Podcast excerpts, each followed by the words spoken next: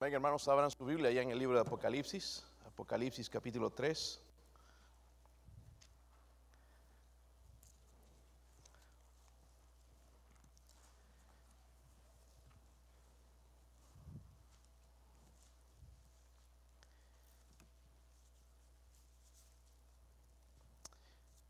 En realidad tenía otro mensaje y le mandé las, las slides al hermano Jesús ya antes esta mañana, pero no me dejaba tranquilo el Señor y creo que debo usar este pasaje que ustedes conocen.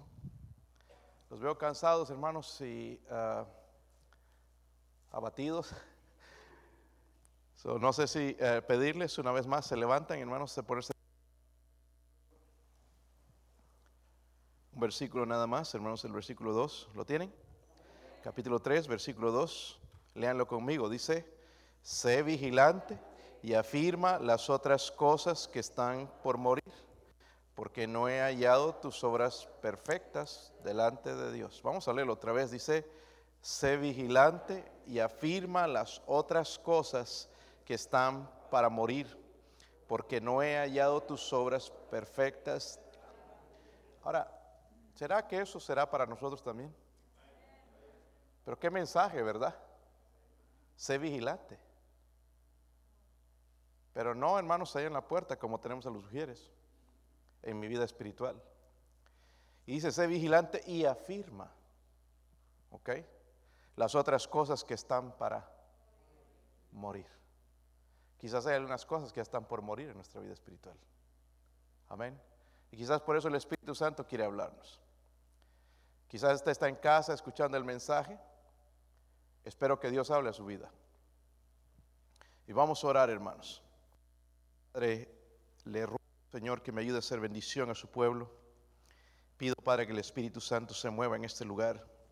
No solamente en este lugar, Señor, Señor sino también a través de los, de los eh, medios sociales, las redes sociales, Señor, donde llegaremos, Señor, por medio de la, de la televisión o el internet. Señor, le ruego, Padre, por favor, que usted use a sus siervos, Señor, con el poder del Espíritu Santo.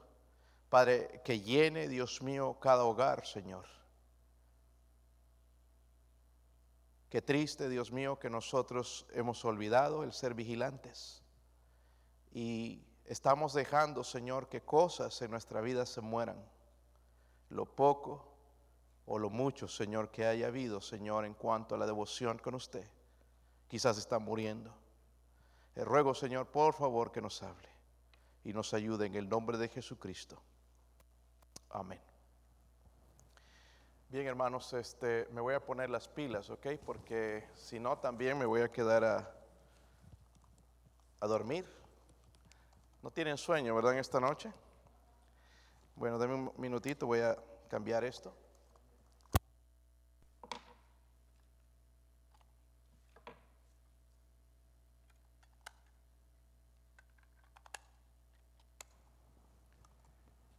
Veces somos como este micrófono, pero con las pilas desgastadas, ¿verdad?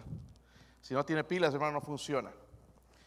Gracias, hermano. Um, un líder de Inglaterra, no sé si han escuchado de, de, Winston Churchill, él dijo en la Gran Bretaña, dijo esto, durante la Segunda Guerra Mundial, él dijo esto. Quiero que pongan atención, hermanos, voy a citar lo que él dijo. Les debo dejar una palabra de advertencia. Lo que le sigue a la cobardía y a la traición es la confianza excesiva que conduce a descuidar y entrar a la, a la pereza. Es el peor de los crímenes de guerra. ¿De cuál está, de qué está hablando? Del descuido. Amén. El peor de los crímenes de la guerra. Lo describió así él. Yo no sé si será cierto o no, pero veo que puede traer también desgracia en la vida espiritual del cristiano. Hablando, hermanos, entonces de nuestro texto en el contexto a la iglesia de Sardis. Sabemos que le escribió el Señor a siete iglesias, ¿verdad? La reprendió, nada más había una a la cual se elogiaba, ¿verdad? La iglesia de Filadelfia. Pero aquí vemos a la iglesia en Sardis. Y Dios tiene, hermanos, un mensaje tan poderoso para esa iglesia porque la ciudad de Sardis estaba sobre un monte. Y entonces para el enemigo, saben que en ese tiempo trataban de invadir las ciudades. Pero Sardis estaba en un lugar estratégico. Y entonces era difícil, nada más había un lugar que era por la puerta, la entrada donde se podía entrar. Entonces, ellos nada más solamente tenían que vigilar la puerta, no todo alrededor como otras ciudades, poner guardia por todo el lado, sino solamente al frente. Ellos estaban jactándose de eso, porque nada más hay un lugar por donde la gente puede entrar a invadirse. Jactaban eso, ¿verdad? De la fortaleza que tenían. Pero la cosa es, hermanos, que dos veces el enemigo logró entrar. ¿Cómo logró entrar? Cuando la, guardia se durmió, ¿verdad? Dos veces. Y el Señor entonces como que está tocando ahí la llaga con la historia que ellos conocen, ¿verdad? De descuidarse, entonces va a usar esto para reprender entonces a esta iglesia que, se, que también espiritualmente la iglesia de Sardis se, había dormido. Y lo que les está diciendo, hermanos, a ellos es, a esta iglesia, sé vigilante, sé vigilante, sé vigilante. ¿Entienden, hermanos? Sé vigilante, es un mandamiento. Amén.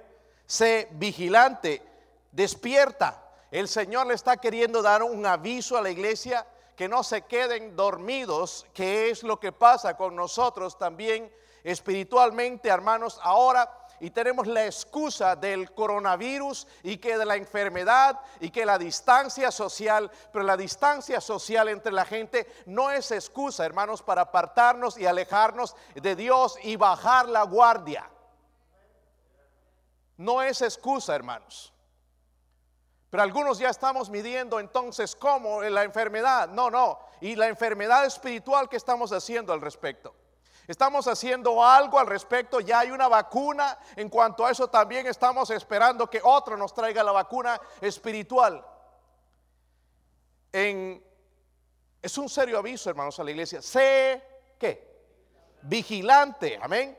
Para los miembros de la iglesia en Sardis, sabemos, hermanos, que un día, si usted conoce la historia, si usted es bautista, sabe que nosotros como bautistas creemos que un día que el Señor va a venir por su iglesia, ¿verdad? Tarde o temprano, ojalá fuera hoy. Nos tenemos que olvidar de los problemas del coronavirus que no nos pegue a nosotros, ya no nos va a pegar en el cielo. La iglesia, hermanos, será llevada en un abrir y cerrar de ojos, dice la Biblia. En décimas de segundos seremos arrebatados, llevados en las nubes con el Señor. Algunos me están mirando como que será eso. Vamos a 1 Tesalonicenses. Ya lo he leído, pero hay algunos hermanos que no conocen. Esto se llama el arrebatamiento o el rapto. Hay personas que creen que la iglesia va a pasar por la gran tribulación eh, no, la verdad, hermanos, no creo que vamos a pasar por la gran tribulación, vamos a ser arrebatados en lo que se llama el rapto. Miren en 1 Tesalonicenses 4:16. Dice, porque el Señor mismo con voz de qué? Voz de mando, eso es lo que esperamos nosotros con, trompeta, con voz de arcángel y con trompeta de... Se va, va a sonar una trompeta. Ah, estoy siempre tratando de escuchar a ver que suena una trompeta. ¡Wow! Esa puede ser la señal. Con trompeta de. Él no tiene una guitarra eléctrica, dice no tiene una trompeta de. Dios descenderá de dónde? Los muertos en Cristo. ¿Quiénes son aquellos? Aquellos cristianos que ya murieron. Amén.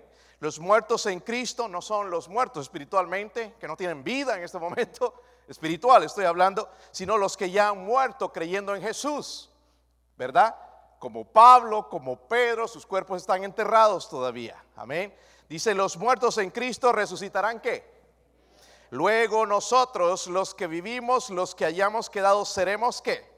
Arrebatados juntamente con ellos en las nubes para recibir al Señor en el aire y así estaremos siempre con Él Señor. Hermanos, esto puede suceder en cualquier momento.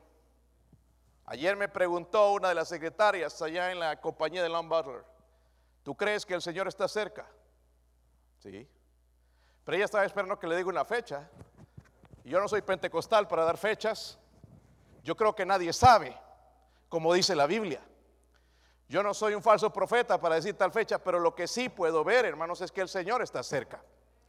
Pastor, ¿y qué es la señal más grande que usted ve? Yo veo lo que, lo, que veo, hermanos, es la frialdad en el cristiano.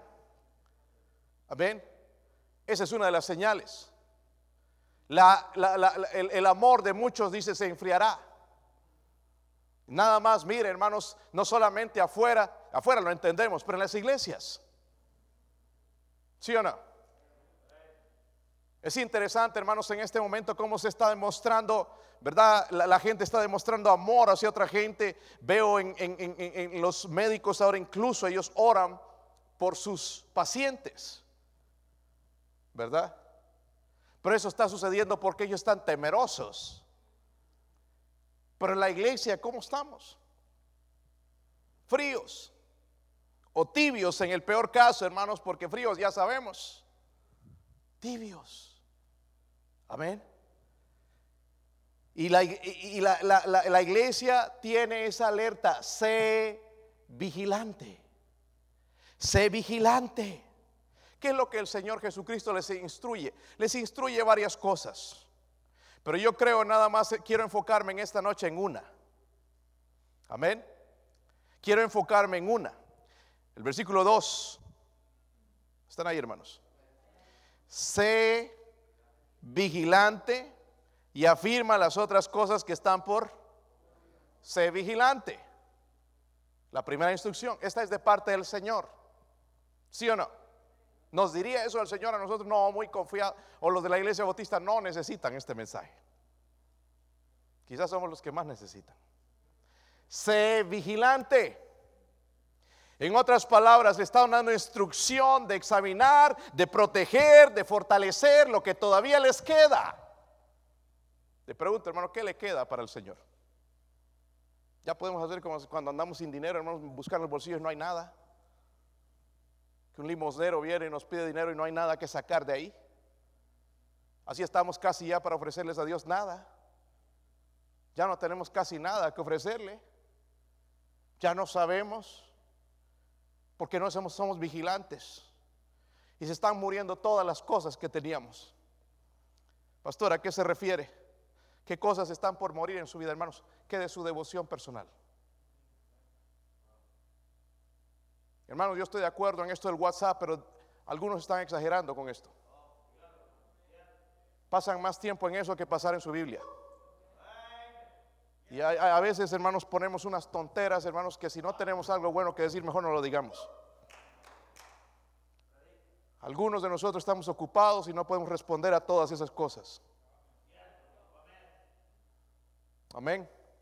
¿Qué tal cuando quiera usar, hermanos, este medio para decir que un hermano en la iglesia tuvo un accidente? Todos se van a reír. Porque uno está hablando de un tema, otro está hablando de otro y otro de otro. Yo veo poco comentario, hermanos, de la gente cuando alguien pone un versículo, pero sí cuando ponen un chiste.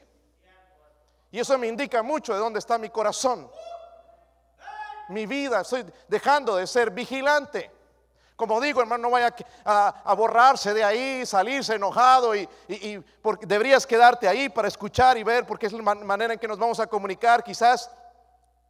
Pero dejemos de pasar tanto tiempo en eso. Si tienes, a mí, me gusta, hermano, los que ponen versículos y marcan y todo porque lo leo y quizás lo que yo necesito. Pero escucho muy poco comentario de eso. Y el Facebook y todo eso se ha hecho famoso. Y ahora con todo esto, hermanos, ha sido una, una, una, excusa para meternos tanto a fondo de esos, meternos en las vidas de los demás. Que fulano está así, que fulano está gordo, que, que se engordó 500 kilos, ya pesa mucho. ¿Qué nos importa, hermanos, la vida de los demás? Sé vigilante y afirma lo que está por morir. Tu devoción personal, tu oración a Dios, tu leer la Biblia, ¿dónde está? lo que Dios te habla a ti. Ya estamos esperando, hermanos, y agarrar todo como meter al microondas, comida preparada, que alguien me lo traiga y disfrutar eso. Y quede tu comida personal, lo que Dios ha preparado para ti. Ya se está muriendo. Ya no hay devoción a Dios. Ya no hay lectura de la Biblia, ya cinco minutos. Es que el coronavirus, ¿qué culpa tiene el coronavirus con Dios, hermanos? Es que la máscara, no me da que la máscara, no es la máscara, es tu corazón. Sé vigilante y afirma las cosas que están por morir. Oh, hermanos, somos la esperanza de este mundo y andamos ahí con la cara como que no, no podemos. Y, hermanos, ¿vamos a echarle ganas o no? Dios dice, sé vigilante y afirma. Su devoción con Dios, su caminar. Dime una cosa, hermanos. Tú, esta enfermedad te ha apartado más de Dios. Ahora caminas con Dios. es que tengo el coronavirus. Lo que tienes es flojera espiritual. Y estás muerto espiritualmente. Has dejado de ser vigilante y podrías aprovechar este tiempo que es el más maravilloso para acercarte a Dios, para poder caminar con Dios algunos lo están haciendo y gloria a Dios por eso.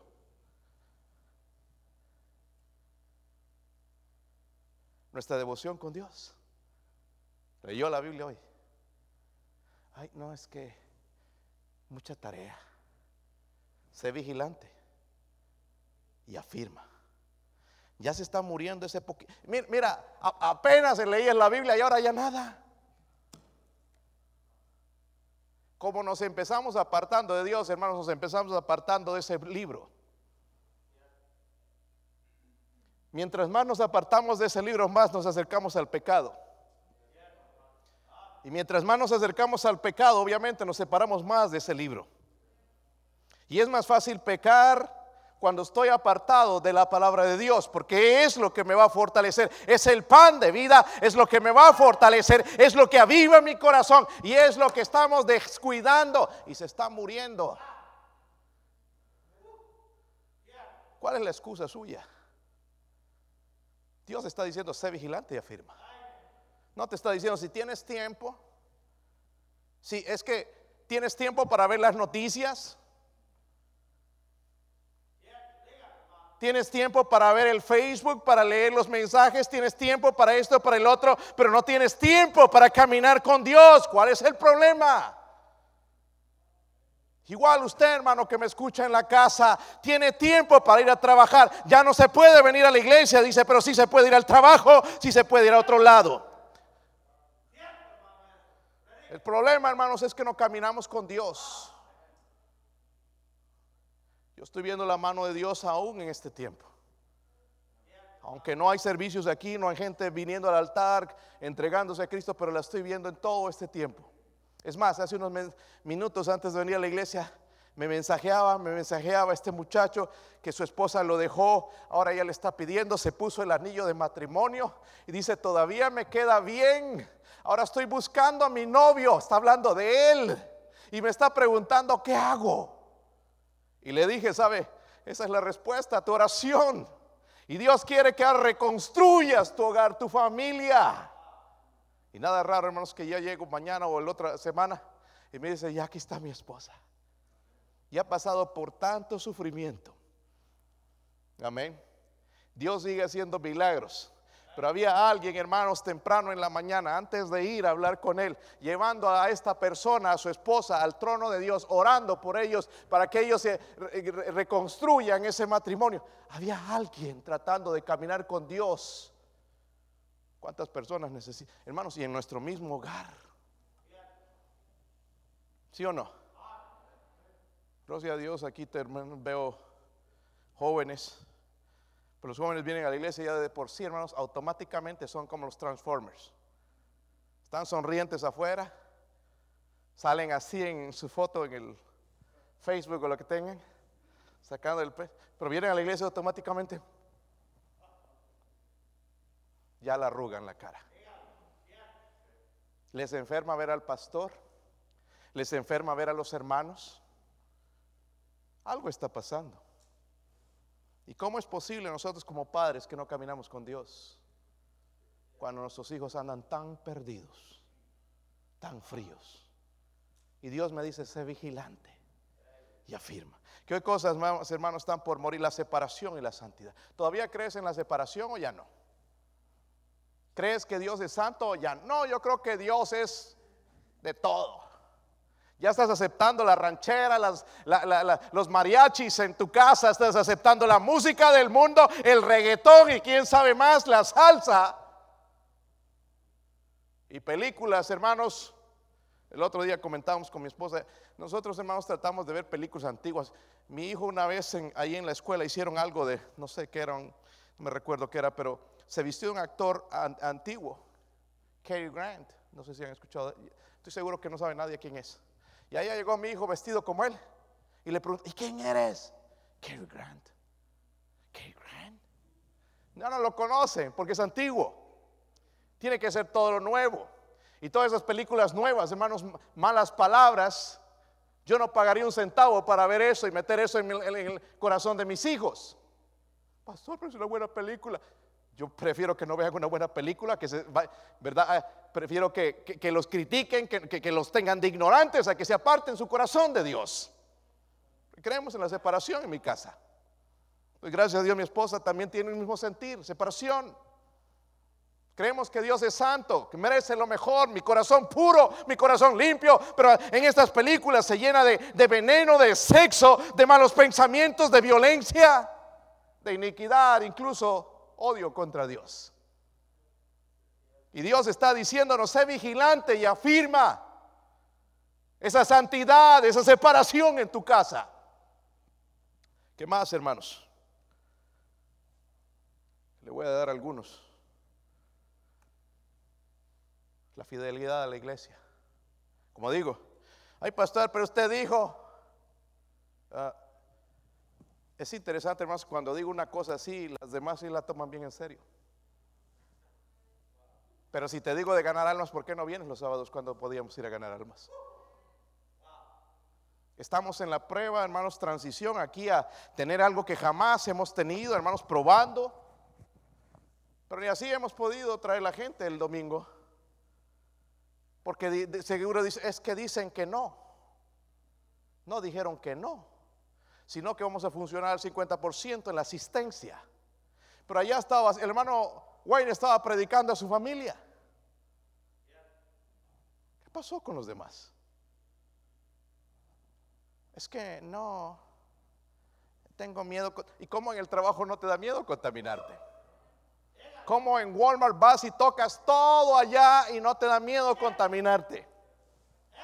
Y aquí hermanos que aman al Señor, que están tratando de protegerse, pero no quieres venir. Quizás el Señor está diciendo, sé vigilante y afirma tu asistencia a la iglesia, no dejando de congregarte como algunos tienen por costumbre. No sé en qué va a terminar esto, hermanos, pero ojalá que no sea el fin de la iglesia bautista la fe pero por lo menos escucharon el mensaje. Es que no hay guardería, pastor. Es que no hay esto. Para el trabajo uno se las inventa. A los hijos allá con, quién sabe, ni, lo conoce siquiera. Y todavía le tienes que pagar. Pero a la casa de Dios no, no se hace ningún esfuerzo. Porque no hay guardería una guardería que era gratis y a todo dar, ¿verdad, niños? Amén. Es más, hasta te daban comida. ¿Cómo somos, verdad, hermanos? Por eso Dios dice, sé vigilante y afirma las cosas que están por morir. Ay, pastor, entonces tengo que asistir a la iglesia con eso del coronavirus. Eh, entonces no salgas a ningún lado que te lleven allá por abajo de la puerta las cosas. Y ten cuidado porque por ahí el que te las mete tal vez quizá tiene el coronavirus.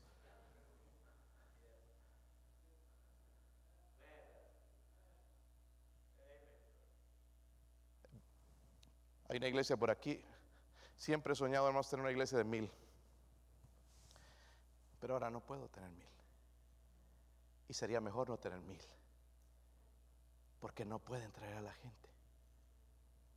Y mil personas, hermanos, después de que pase todo esto, de las mil van a quedar unas cien. Porque no puedes atender a tan grande el grupo. No se pueden congregar. Estoy hablando con el dueño de Whitman, es miembro de una iglesia que son 600. Y me dijo, queremos congregarnos, pero son 600. No podemos. el pastor no sabe todavía qué hacer. Gloria a Dios que aquí todavía ya pudimos abrir. Con pocos, enmascarados. Pero abrimos. Hermanitos, que no va a ser la excusa para ya no venir a la iglesia y decir que el coronavirus, que no me siento seguro. Pero ¿cómo te sientes seguro? En la tienda. Seguro que si el mall lo abren, vas a estar en el mall. Y Dios dice, sé vigilante y afirma las cosas que están morir. Ya de, de, poco, de aquí a poco vamos a tener que hacer un funeral en tu vida espiritual.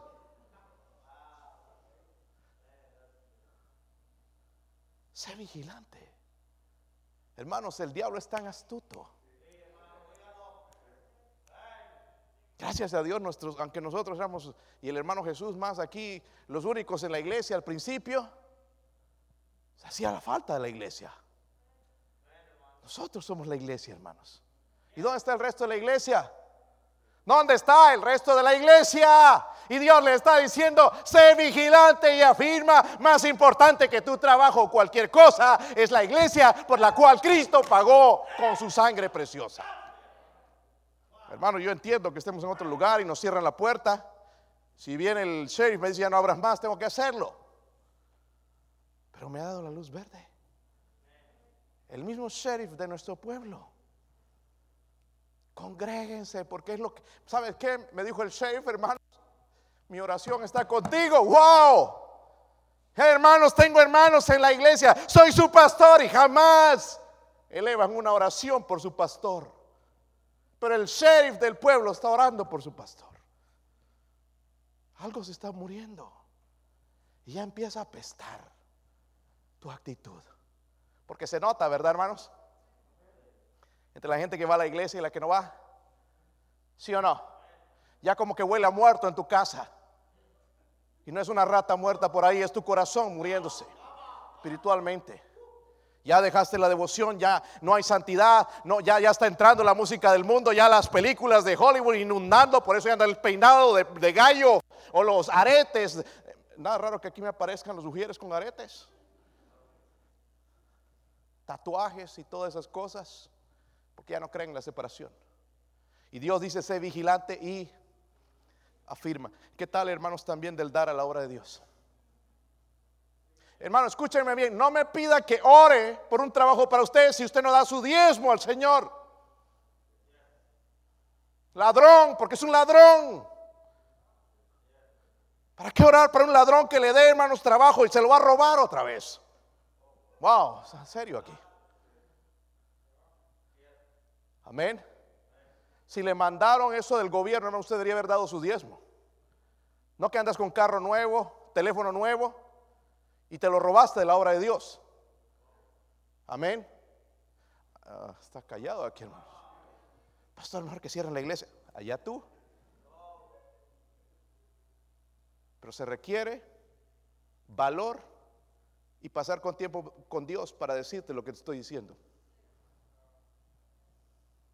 Y por eso me llamó a predicar Dios a mí, no a ti. Porque tú le estarías haciendo cosquillas en los oídos como Dante Gebel a los cristianos. O Billy, ¿Billy qué?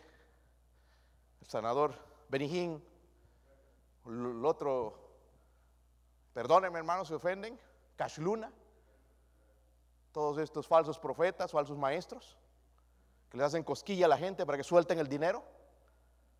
Amén. Si no lo sueltan aquí, pastor, es porque usted predica duro. Predico la verdad, hermano. Dios está diciendo, sé vigilante y afirma las cosas que están por morir. No pongas tu dinero en otras cosas. Póngale la casa de Dios del 10%. Nada más nos pide el 10%. El llevarlo a la casa de Dios y las ofrendas, hermanos, en lo cual deberíamos ser fieles a Dios. Ay, es que no. Sé si me va a alcanzar para la renta. Hermanos, ¿dónde está eso de que nosotros decimos que somos iglesia bautista de la fe? Deberíamos llamar a la iglesia bautista la que ve. Ver para creer. Así comenzamos nosotros, mi esposa, ganando un sueldo, hermanos, que no nos alcanzaba si hubiéramos sido mundanos para dar el diezmo. Pero siempre aprendimos a dar nuestro diezmo primero. Y déjenme decirle, hasta el día de hoy, hermanos, Dios nos ha provisto. No estamos que no comemos, comemos, y comemos bien. Tenemos una casa y una casa bien.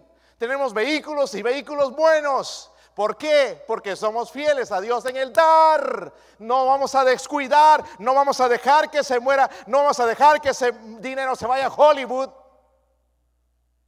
Vamos a traerlo a la casa de Dios. Amén. Pastores, que no hay trabajo. Si hay trabajo, hermanos, si quieres. Amén.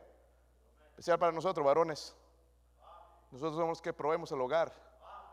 Amén, hermanos no es la esposa, somos nosotros. Dios nos puso, hermanos, y lean, estudien la Biblia, que el que no provee para su hogar es peor que un incrédulo. Porque un incrédulo lleva a su casa el pan, las tortillas, la carne y todo. Y como un cristiano no va a llevar a su casa la provisión. Amén. Yo sé que duele esta parte, hermanos, del dinero, ¿verdad? Pero en estas últimas semanas, hermano, el Señor ha tocado mi corazón a mí en cuanto al dinero. Y he tratado de ser más generoso. Cuando el hermano, hermano Murray pidió una, una ofrenda de ayuda, yo estuve ahí. Para Bolivia, para los policías. Levanté mi mano y ahí estoy. Tenemos una amistad con ese hermano. Hoy me escribió un mensaje también, estoy orando por ti.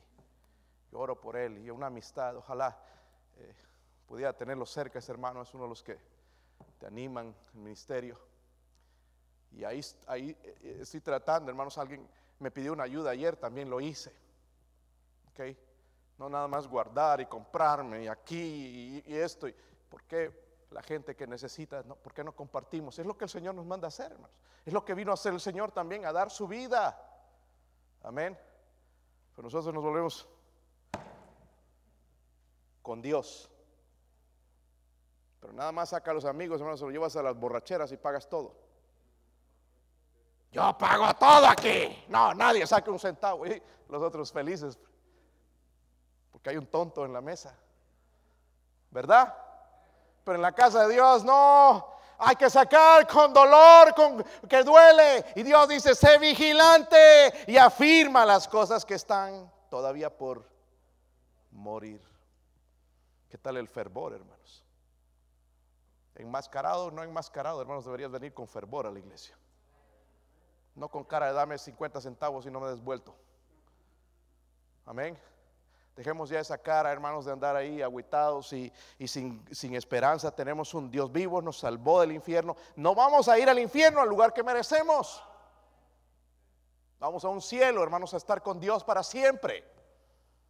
Para nosotros no hay malas noticias, son buenas noticias las que tenemos y nuestro fervor hacia Cristo debería ser de la misma manera que Él. Cuando Él dijo yo no, no, que, no le quitaban la vida, sino que la daba y la daba por amor a nosotros. Hasta la cruz, hermanos, fue con todo y nosotros venimos con nuestras ganas. Necesitamos meditar en estas palabras cuando dice el Señor, sé vigilante, que del amor a las almas perdidas. Como le digo, hermanos, toda esta cuarentena, aunque no son cuarentenas, puede hacer enfriar nuestro corazón hacia las almas. ¿Sí o no? Porque ya no hay visitación en la iglesia. Haya o no haya visitación en la iglesia, su pastor sigue testificando de Cristo. Si yo no lo haría afuera, hermanos, sería un hipócrita. Amén. Y Dios me empezaría a decir, sé vigilante y afirma eso de ganar almas. ¿Dónde está ese fuego? ¿Dónde está ese? Y esta mañana está orando, Señor, no deje que ese, ese fervor, ese, esa carga por las almas se pierda. Señor, por favor, por un tiempo ha estado quizás por desaparecer, pero no lo permita, mi Dios, por favor, que se vaya ese fervor. Si nosotros no tenemos carga, hermanos, ¿quién más? ¿Qué cosas están por morir? Ya dentro poco aquí, hermanos, un servicio fúnebre. Ya les conté la historia del pastor que su iglesia se había muerto. Ya nadie venía a los servicios. No sé si fue por el coronavirus o qué, pero la cosa es que solito ahí predicando a la esposa. Ella no sabía qué hacer el pastor por aguitado, sin gente. Se puso a hacer unos pósters y ponerlos en toda la ciudad, el pueblo, donde sabía que los hermanos iban, especialmente allá en la mexicana, en las tiendas donde iban. Y allá veía un póster murió ah, servicio fúnebre en la iglesia tal. Vamos a poner Iglesia Bautista de la Fe. Y ella, servicio, ¿quién se habrá muerto los hermanos? Así que el domingo, hermanos, asistieron todos. Servicio fúnebre a las 10. Llegaron todos los hermanos. Curiosidad, ¿quién venía? Y puso un ataúd, hermanos, ahí. Y los hermanos vinieron porque querían saber quién se murió. Todos aparecieron. No había excusa. Entonces empezó a predicar el pastor.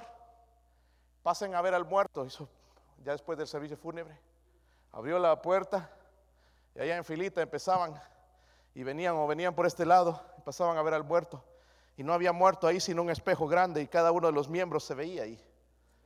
Cada miembro era la persona muerta en la iglesia. Y qué buena idea, ¿no? Me gustaría hacer eso también.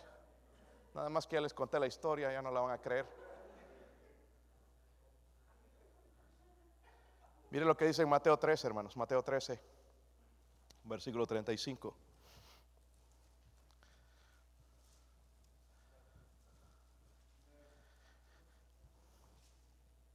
¿35? ¿Están ahí, hermanos?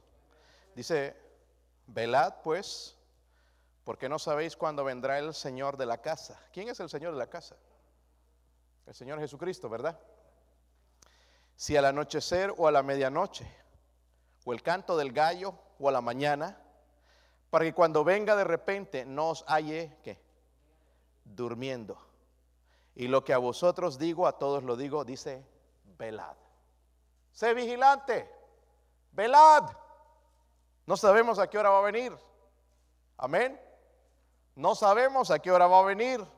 No sabemos cuándo, vamos, cuándo Él va a regresar, pero Él dice, velad, velad. Amén. Para que cuando Él venga, dice, no los halle durmiendo. Nadie sabe, hermanos, cuándo Él va a regresar. Pero debemos velar. Ah, estamos advertidos como iglesia. Váyase a Efesios 5, hermanos. Efesios 5. Versículo 14.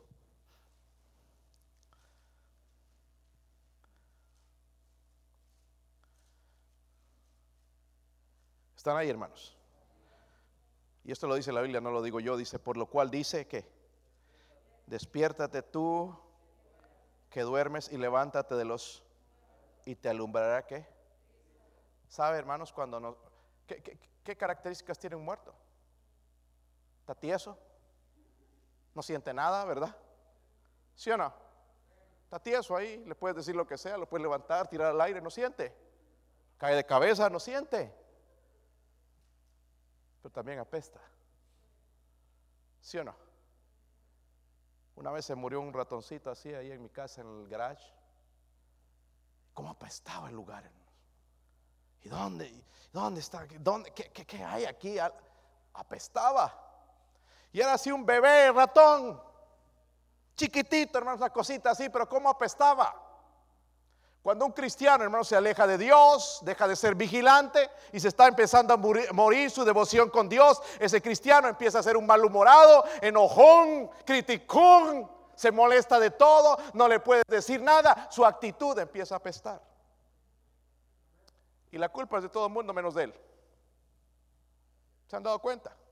Todos tienen la culpa menos él. Y Dios nos dice, sé vigilante. Saben, hermanos, este es uno de mis devocionales. Amén. Yo trato de predicar de mis devocionales. Hay veces tomo ideas de otros mensajes, ¿verdad? Es normal. Pero mayormente mis devocionales. Lo que Dios me habla a mí, predicarlo a la iglesia. Dios me habla a mí también, sé vigilante y afirma las cosas que están por morir. Es fácil en este tiempo, hermanos, dejarse llevar con todo el un montón de gente. El susto, el miedo. Hermanos, yo, yo escucho a tanta gente y saben, la mayoría de todos ellos, el 90% nada más tienen miedo. Cosas negativas. No, que va a venir una segunda ola. No, que van a haber unos muertos. Y, y todo está entrando en mi mente. Cosas negativas.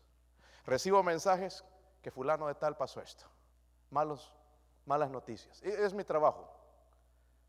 Pero si no tuviese devoción con Dios, agarraría una pistola y mejor me quito la vida. Porque qué esperanza hay en este mundo tan desgraciado. Pero cuando tú caminas con Dios y no dejas que se muera tu devoción con Dios, vas a estar fuerte, venga lo que venga. Hermanos, se ofenden de todo, parecen pétalos de rosa.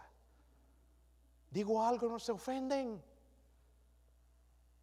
Yo estoy seguro que algunos están ofendidos por lo de la máscara, pero no es mi idea.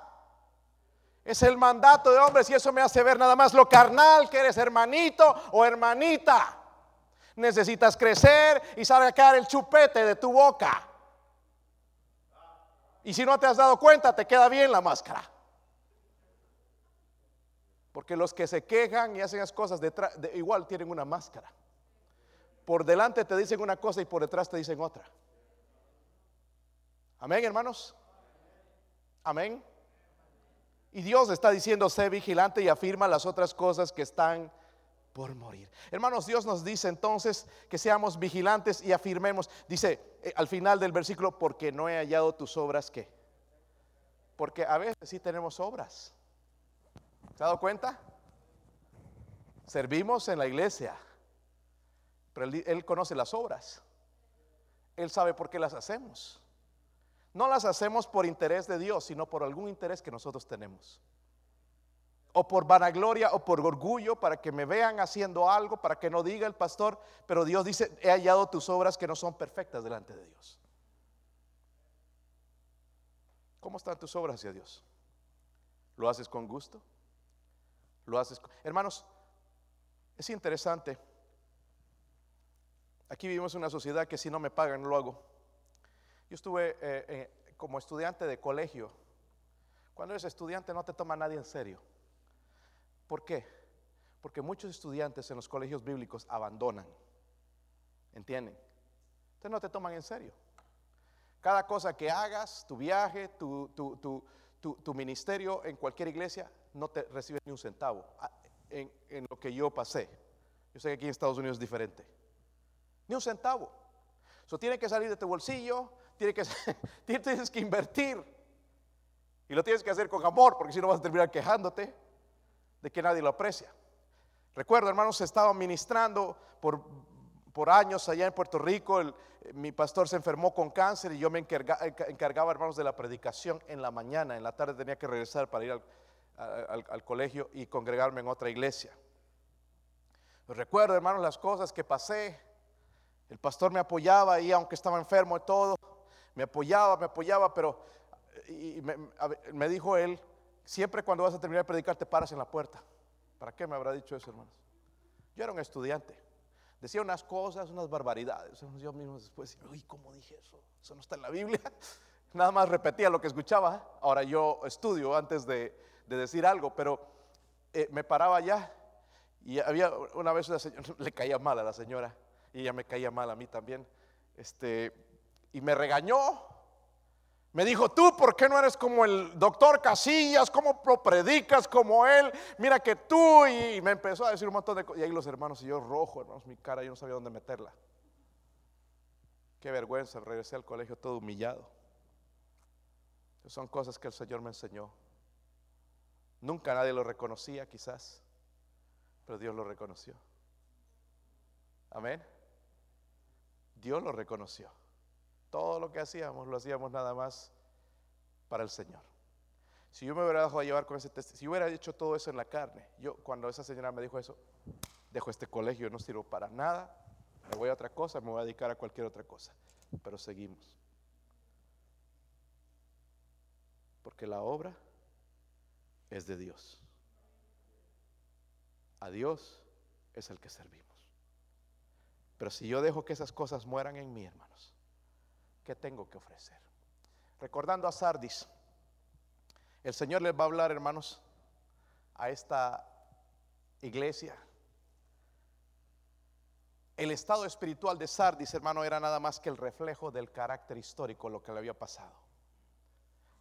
Que no había lugar donde se entraban en un lugar fuerte, era un fuerte, era imposible entrar. Pero había nada más un lugar pero una vez estaban tan confiados los soldados que se echaron su siestita y entraron. Amén. Estaba leyendo una historia o un estudio que hicieron los científicos en New York y California. Agarraron dos carros, el mismo modelo, carros caros, el mismo modelo, igualitos. Uno pusieron en el, Bronx, en, en New York, y otro lo pusieron en Palo Alto, en California, que es el lugar de los ricos.